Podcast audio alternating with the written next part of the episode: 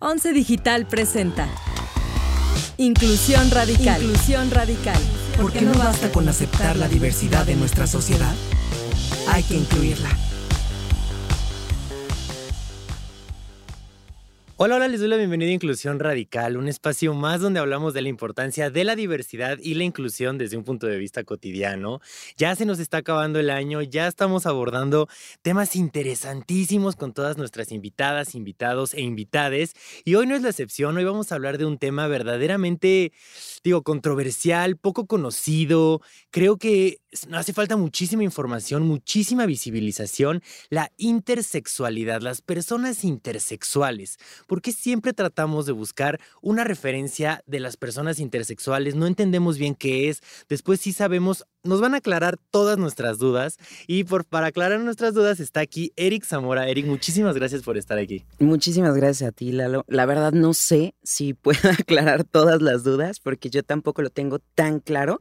Eh, eh, pero bueno, eh, muchísimas gracias por la invitación. No, hombre, eso es lo padre. Lo padre es tener las ideas y compartirlas, platicar de, de los de estos conceptos y que tú lo vives más cercano, evidentemente, y, al final desde tu experiencia, cómo, cómo abordas los temas, para platicarlo un poco a las personas que nos escuchan. Eric es, es comediante de stand-up, por las noches me contaba, porque por los días es psicólogo educativo.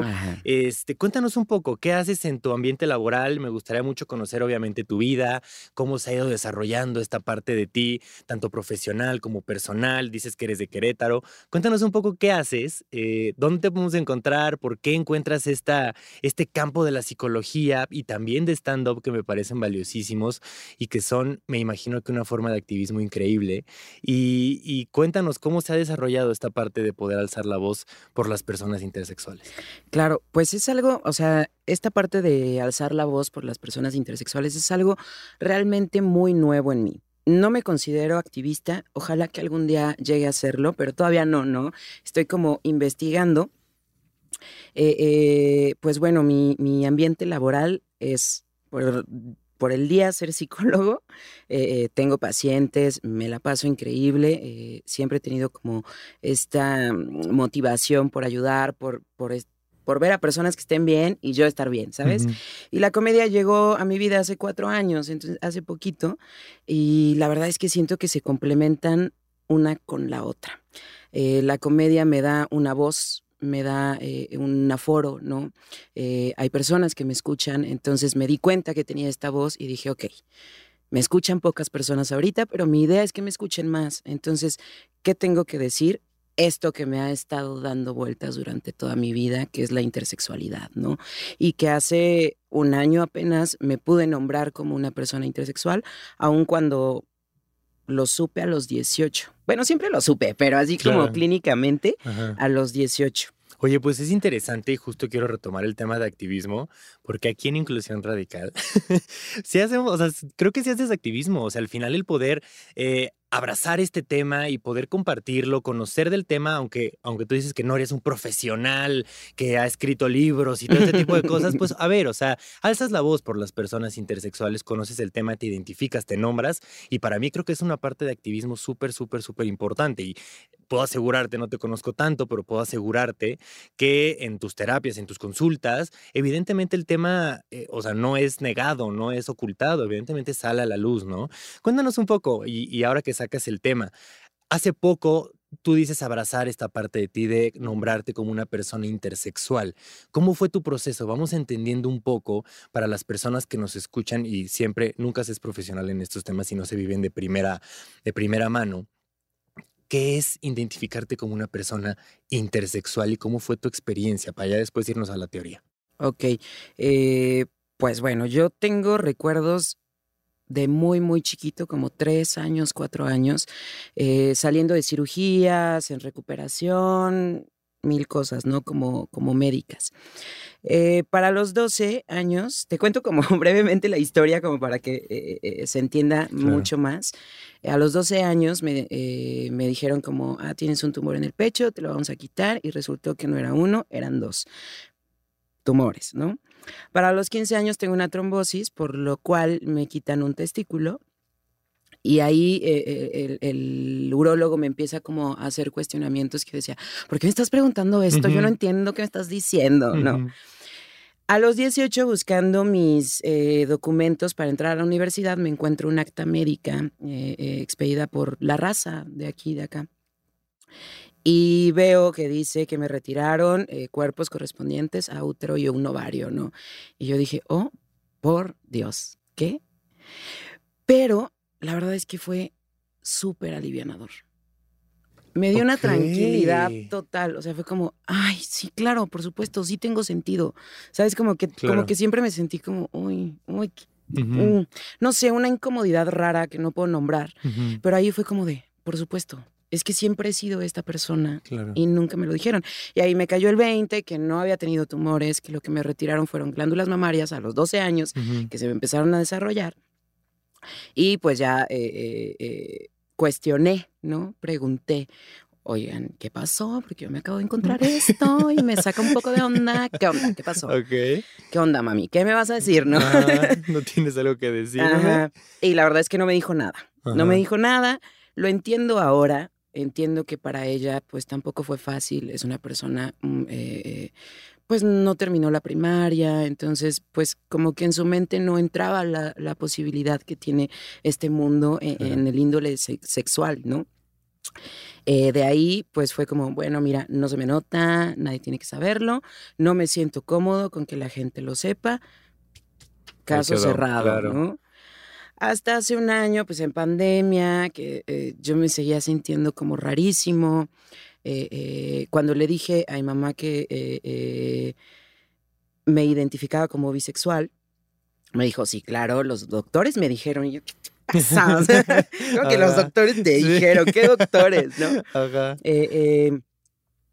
hace un año, pues en esta introspección motivada por, por la pandemia que estamos viviendo, fue como, a ver, te has estado haciendo súper güey, ¿no? ¿Qué onda? Eres psicólogo, sabes de qué se trata, ya lo hablaste. En la universidad, un profesor de sexualidades nos pasó un video de gente intersexual. Y terminando, yo levanté la mano y dije, yo soy intersexual. ¡Ay, qué valor! Y todo el grupo de, ¿qué? sí, pero yo así he hecho un mar de lágrimas, ¿eh? O sea, no fue como lindo. ¿Pero por qué? O sea, ¿qué te dio esa, esa fuerza de decir, ah, pues ahorita en este momento voy a decirlo? Pues fue un tema que yo veía a mis compañeros como de, ¿de qué, de qué me estás hablando, profe? ¿De qué me estás hablando? Y como que no entendían. Y yo así, no es tan difícil, no es tan difícil. Y después fue como, no, sí es difícil. Porque rompe con todo lo que conocemos, ¿no? Completamente. Entonces fue como de, no, a ver, yo, yo soy, yo soy intersexual. Y si y a mí me operaron de chiquito y si mi mamá hubiera tomado una decisión diferente a la que tomó, no sé qué sería de mí en este momento. Y todos así 20 universitarios llorando y yo, todo bien, todo bien. Pero ahí, ahí terminó, hasta hace un año que fue como, pues sí soy, y, qué padre, o sea, me encanta. Y entonces salí y le dije a mi roomie de ese entonces, le dije, oye, quiero que sepas que soy una persona intersexual. Y me dijo, ¿y eso qué es? Y yo, soy un maldito unicornio. Eso es lo que te estoy diciendo. ok. Oye, Eric, bien, bien interesante porque abordas muchos temas que me gustaría mucho ir desmenuzando poco a poco, pero uno de los principales que me salta es esta parte de que tus compañeros, compañeras, compañeros de ahí, de, tu salón, no entendían esta parte que el profesor les estaba explicando que era la intersexualidad y que evidentemente tú a lo mejor no lo entendías al 100%, pero pues sabías más o menos de qué estaba hablando. Y al final es una idea binaria que nos meten en la cabeza desde hace años evidentemente es un constructo social, todo lo que hemos platicado ya, que no solamente impacta en el desarrollo emocional, en el desarrollo de identidades, sino que también pone en duda esta parte de la intersexualidad, que muchas personas no entienden o no entendemos. Te tengo que ser eh, eh, franco, yo también hasta hace poco yo entiendo qué es la intersexualidad, este, cuando empiezo a entrarme un poco más en estos temas, y según yo, dentro de como la teoría, por así explicarlo a las personas que nos escuchan, es esta parte donde las personas genética, física, eh, físicamente, órganos internos, órganos externos, presentan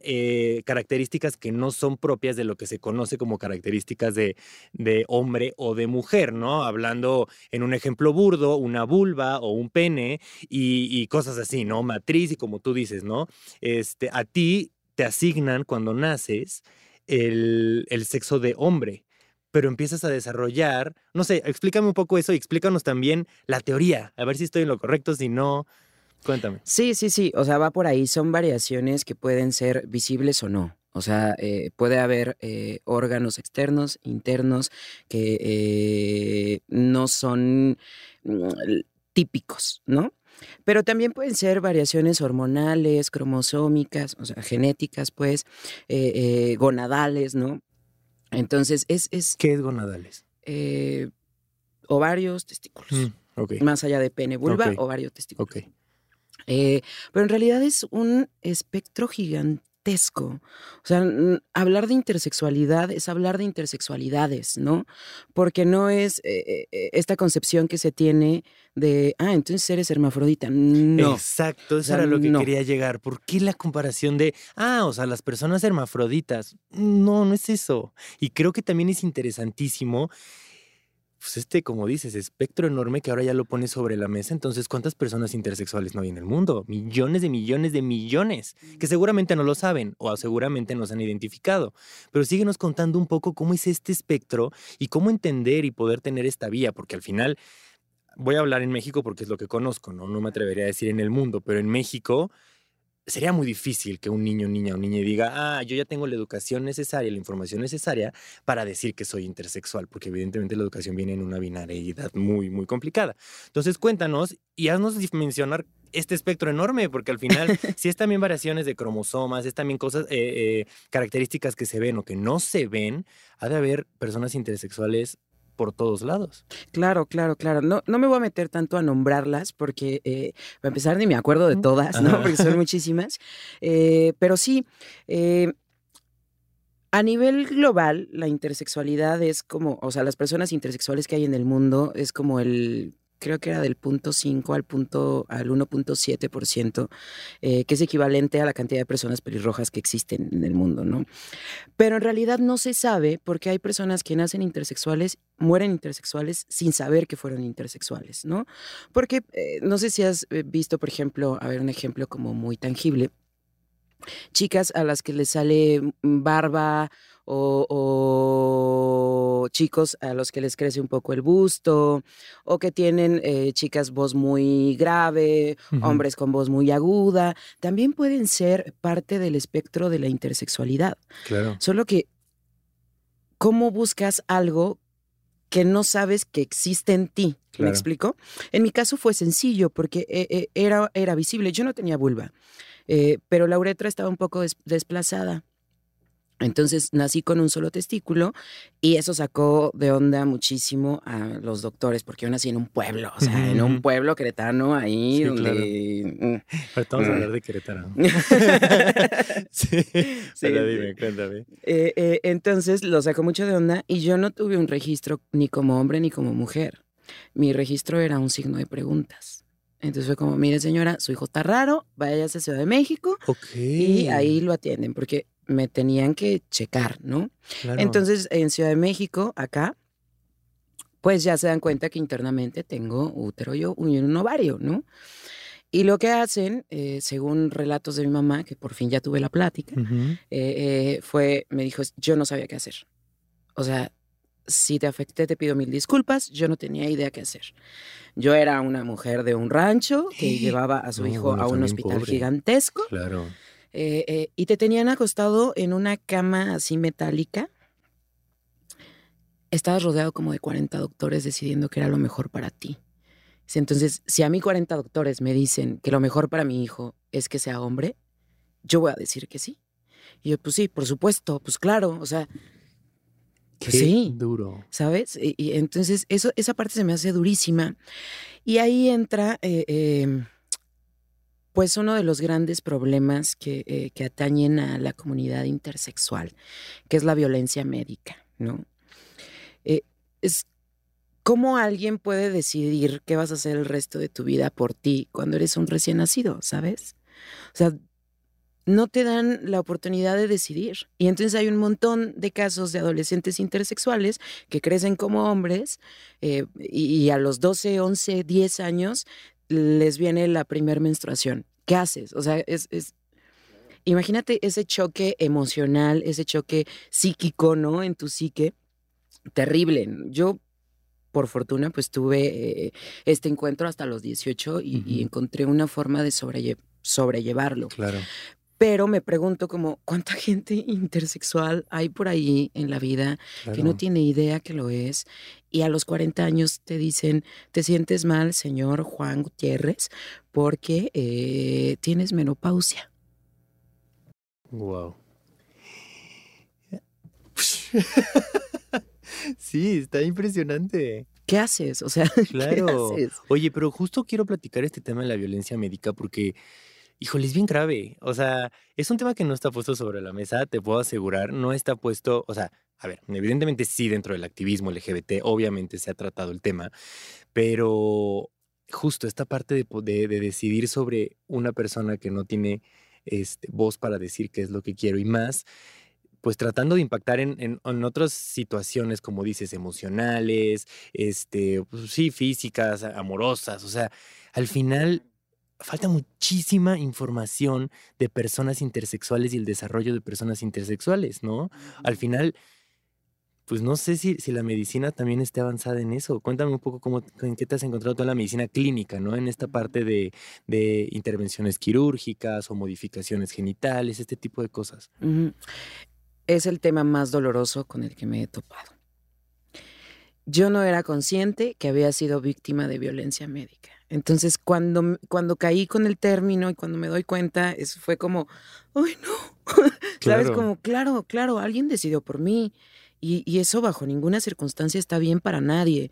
Pero es un tema súper en pañales. O sea, en México hay una fundación, grupo, no, no entiendo muy bien qué es, que se llama Brújula Intersexual que me parece que nace en Argentina y, y acá en México eh, se está formando una comunidad muy padre, que es eh, eh, quienes están poniendo sobre la mesa en instituciones guber- gubernamentales este tema de necesitamos protección a las infancias intersexuales Claro.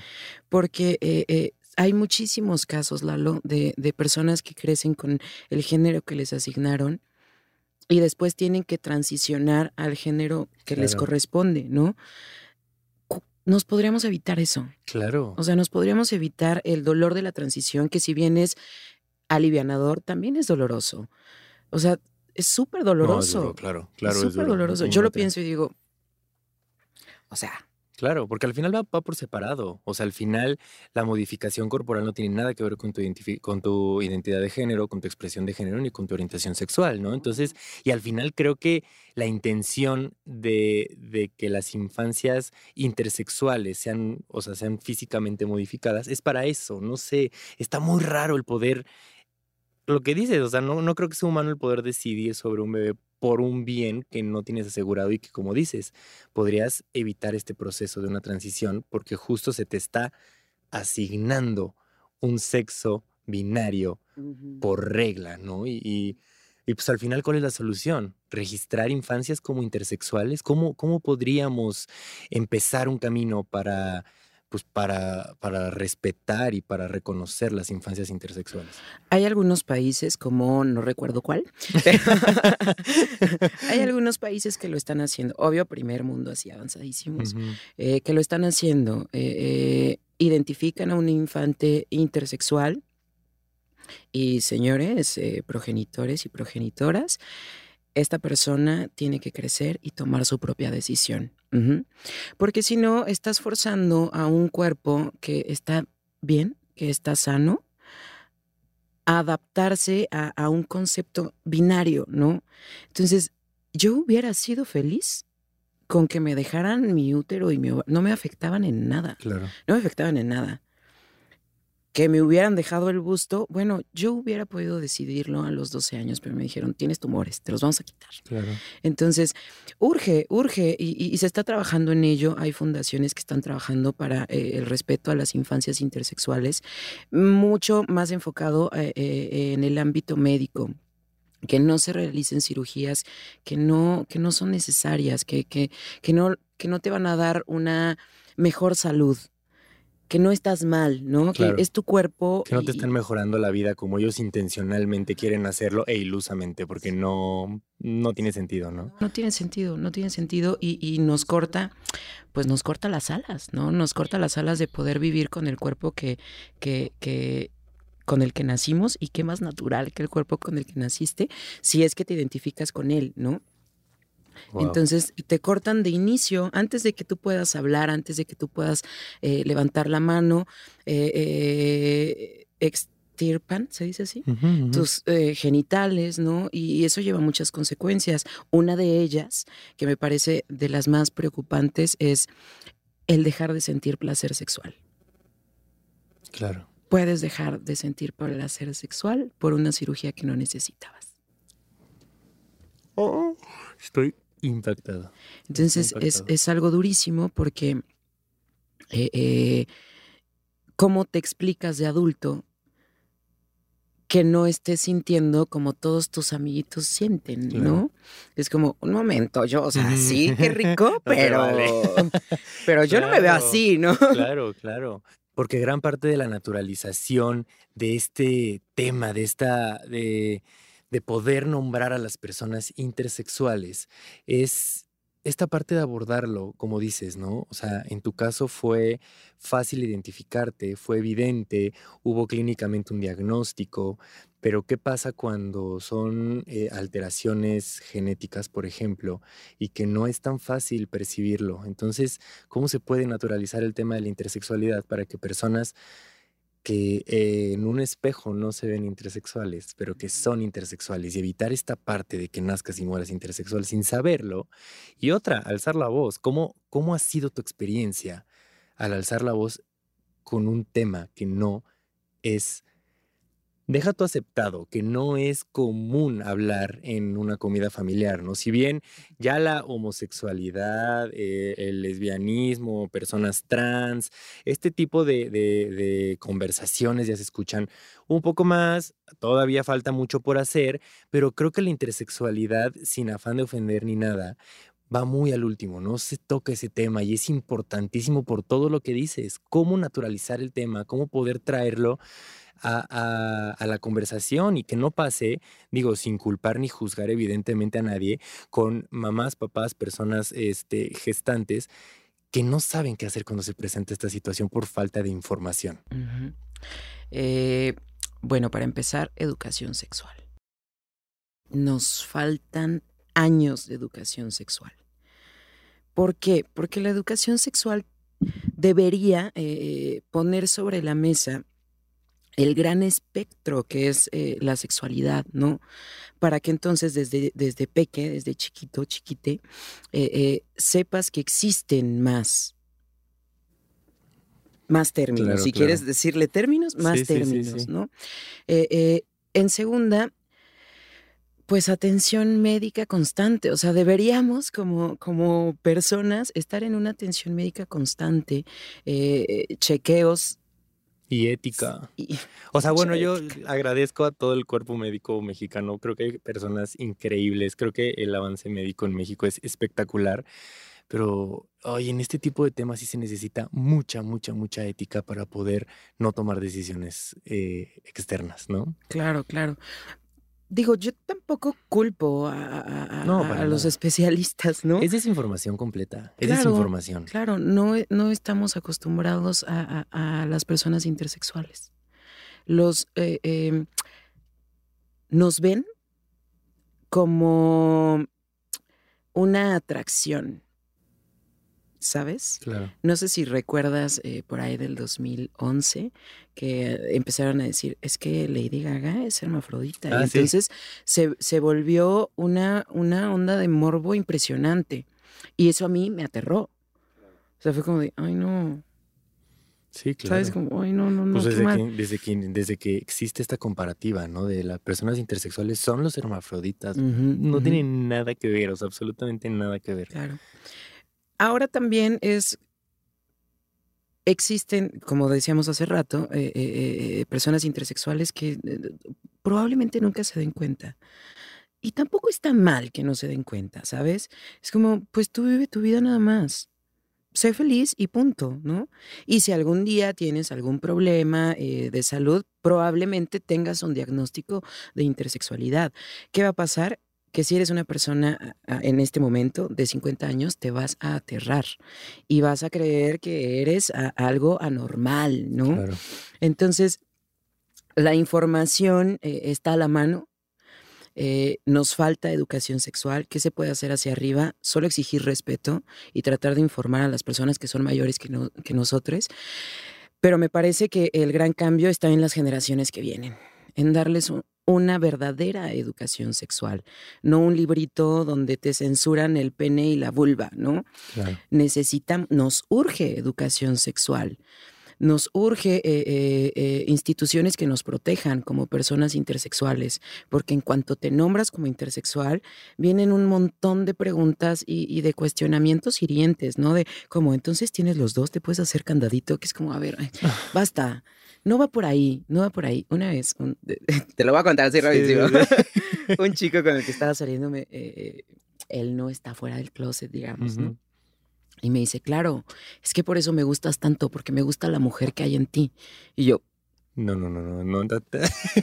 a ver, pero a ver, no te equivoques. Es como, no va por ahí. Yo no soy mujer. Claro. Y tampoco soy hombre, ¿sabes?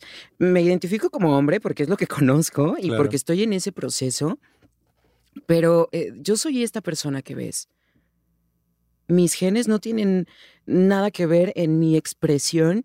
Eh, eh, las gónadas que tenga no tienen nada que ver con la persona que te está gustando, porque quien te está gustando, querido, soy yo. Claro. No lo que tengo o no tengo entre las piernas. Entonces, ve y trátate, ¿no?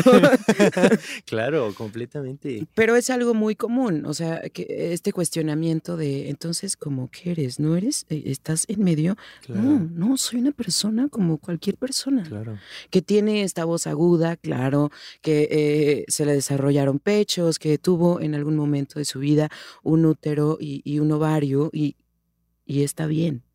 Y eso mi cuerpo me lo recuerda cada que me veo al espejo las cicatrices, mm, tengo como una cesárea, que es por donde me, quitaron el, útero y ovario. Entonces, es dificilísimo vivir con ello, ¿no? Es dificilísimo de repente decir, ay, no, estoy incomodísimo con mi cuerpo, y ver las cicatrices es como, podría no estarlo, pero alguien me obligó a estar aquí, ¿no? No, pero esto te construye. ¿eh? claro. y, el, y la capacidad de poder abrazar, como, como dices, abrazar esto creo que has de sentir muchísima paz, has de, te cambió la vida en el momento en el que te nombras una persona intersexual, pero no para las demás personas. Creo que eso es eh, un poco irrelevante, sino hacia ti. El poder tú reconocerte y abrazarte y decir, sí, soy esta persona. Sí, totalmente. Fue de las cosas más bonitas que he vivido en mi vida. O sea, decir como, ay, no, estoy perfecto, ¿sabes? Como, me encanta. Y la verdad es que estoy, trabajo en, en, un ambiente, hablando de, de la comedia, donde todas las personas son súper abiertas. Entonces, cuando tienen dudas, llegan y preguntan, oye, a ver, ¿cuáles son tus pronombres? Porque no quiero eh, regarla contigo, ¿no? no quiero ofenderte. Y yo estoy en toda la disposición de contestar las preguntas que pueda contestar. Entonces, rodearme de esas personas que me quieren, que me apapachan y a las que quiero y apapacho está fantástico. Soy muy privilegiado en ese aspecto. Hay personas allá afuera que no lo son pero no están solas. Entonces, por eso vine, ¿no? no, sí, claro. Si tú allá me estás escuchando y, sospechas o tienes un diagnóstico, no estás solo. Habemos muchísimas personas que eh, eh, eh, estamos en algún, en, dentro de la escala de grises de la intersexualidad y estamos para ti. Para eso estamos. Eric, me voy a quedar con esas palabras. No se nos acabó el tiempo. Muchísimas, muchísimas gracias. Felicidades, tienes una energía increíble. Muchas felicidades y aquí en Inclusión Radical te aseguro que estamos felices de que nos platiques de estos temas. Gracias por venir, gracias por compartirnos, por abrirte con nosotros y esperamos que no sea la última vez que vengas aquí en Inclusión Esperemos que no. Muchas gracias por la invitación. Gracias por darnos voz a quienes de repente no tenemos tanto. No, sí la tienen. En Inclusión Radical siempre la tendrán. Eh. muchas gracias, Eric. Y muchas gracias a todas, todos y todas ustedes que nos escuchan cada martes. Les invito el siguiente martes a seguir tratando problemáticas que se crean alrededor de la diversidad y cómo la inclusión nos da herramientas para construir sociedades desde la justicia y la empatía social. Síganos en nuestras redes sociales, sigan a Eric en sus redes sociales. ¿Cuáles son tus redes? Eh, arroba Eric otra vez, así. Excelente, síganlo. Y, y, bueno, pues cualquier duda que tengan, que te escriban por ahí, ¿no? Claro, sí, sí, sí, con todo el gusto. Ya está, pues muchísimas gracias, Eric. Muchísimas gracias a ti. Síguenos en nuestras redes sociales como arroba canal 11 TV y visita nuestro sitio web www.canal11.mx. Las opiniones vertidas en este programa son responsabilidad de quienes las emiten. El 11 las ha incluido en apoyo a la libertad de expresión y el respeto a la pluralidad. 11 Digital presentó Inclusión Radical. Moderado por Eduardo Valenzuela. Talento adicional, Vania Belmont y Rodrigo Gutiérrez. Coordinación de producción, Daniel Acuapio y Moisés Romero. Postproducción de video, Pablo Estrada. Diseño sonoro y postproducción de Franco González. Diseño y animación, Pavel Molina y Mitzi Castillo. Con una investigación de Viridiana Hernández.